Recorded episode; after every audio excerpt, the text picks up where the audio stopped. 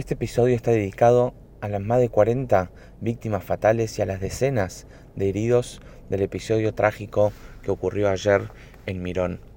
Hoy es día del Agua Omer, el día del aniversario de fallecimiento del autor del Zohar, Rabbi Shimon Bar Yochai, y él dijo que en el día de hoy, el día de su fallecimiento, al ser que el día que la persona se va de este mundo es el día que completa su misión en este mundo. Entonces Rabbi Shimon dijo que este es un día de alegría y de festejo.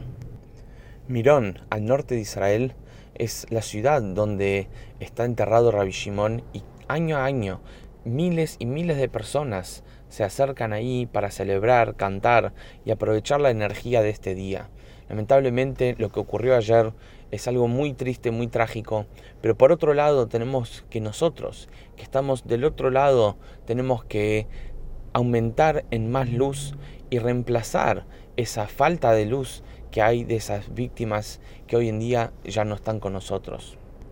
Algo que suele ocurrir cuando el pueblo judío está en momentos trágicos como estos es que automáticamente hay unión del pueblo judío.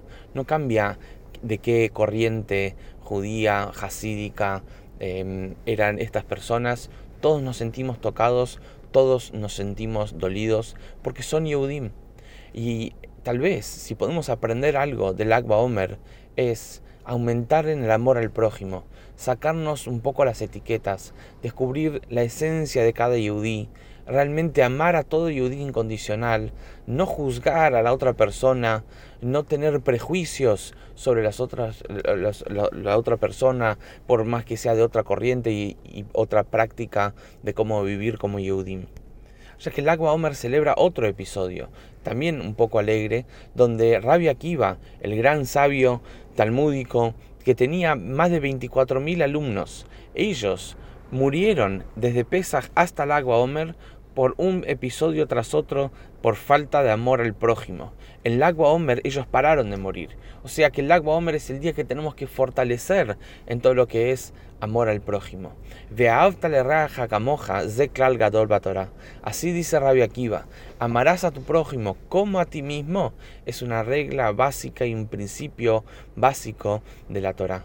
Porque cuando amas a otro yudí, hay Am Israel. Si no amas a otro yudí, no hay Am Israel. Si cada uno busca crear su propio Am Israel, entonces no hay un pueblo. Camoja es la base de la Torah, la base de cómo vivimos como Yehudim. Que podamos aprender esto del Agua Omer, que podamos aprender esto de los episodios trágicos que vivimos ayer y que el Agua Omer nos sirva para llegar a Mashiach, ya que cuando venga Mashiach va a haber realmente unión, no va a haber todas estas diferencias, estos distanciamientos y podamos descubrir la verdad que hay entre todos los Yudim. Otro mensaje y otra costumbre que se, del agua Omer es que se acostumbra a jugar con arco y flecha. Entonces la explicación es, hay dos explicaciones. Cuando Dios mandó el diluvio en la época de Noah, dijo que nunca más va a traer el diluvio. Y dijo que tal vez va a llegar a generación donde sí tendría que mandar el diluvio, pero Dios no lo va a mandar. Y en esa generación donde debería mandar el diluvio, Dios va a sacar el arco iris. O sea que el arco iris es la muestra que Dios debería haber mandado un diluvio, pero no mandó. En la época de Rabbi Shimon Bar no salió ninguna vez un arco iris, porque en la época de Rabbi Shimon Bar la gente era el nivel de espiritualidad que había era tan alto que nunca fueron culpables ni merecían el diluvio. Entonces, arco iris en, hebreo se dice keshet, que eso es lo mismo que el arco y flecha. Por eso la costumbre de jugar con el arco y flecha. Pero también hay una enseñanza para nosotros que es cómo se juega el arco y flecha. Tenés la flecha y la idea del arco y flecha es que la flecha llegue lejos. Pero primero para que la flecha llegue lejos tenés que tirar hacia vos y cuanto más tirase hacia vos, más lejos vuela y viaja la flecha. Esto es un mensaje y, cómo Rabbi Shimon Bar Yochai nos enseñó, ya que Rabbi Shimon Bar Yochai es el autor del Zohar, la Kabbalah, la mística, la visión profunda de la Torah del Yehudí, del mundo y de la vida.